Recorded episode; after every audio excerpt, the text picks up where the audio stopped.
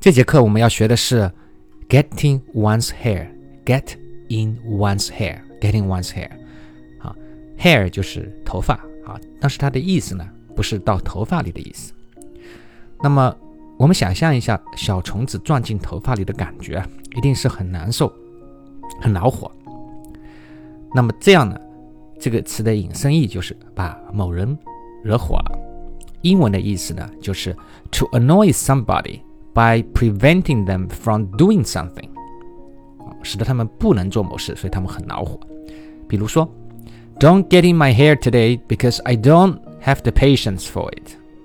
啊，今天我很不耐心啊，不要惹我啊。所以，getting one's hair 就是把某人惹火的意思。你不爽的时候呢，就可以说 Don't get in my hair today。还有一个跟 hair 相关的惯用语，叫 Let one's hair down。 Let one's hair down 呢，千万不要翻译成把头发放下来啊。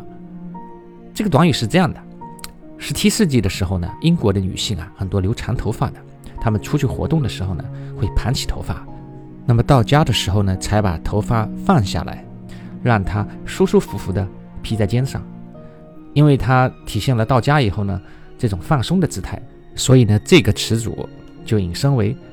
卸下包袱，彻底放松的意思。但要注意的是呢，虽然它的来源是这样的哈，但还是可以用于男性的。所以说呢，跟性别没有关系，放松下来就可以用这个词。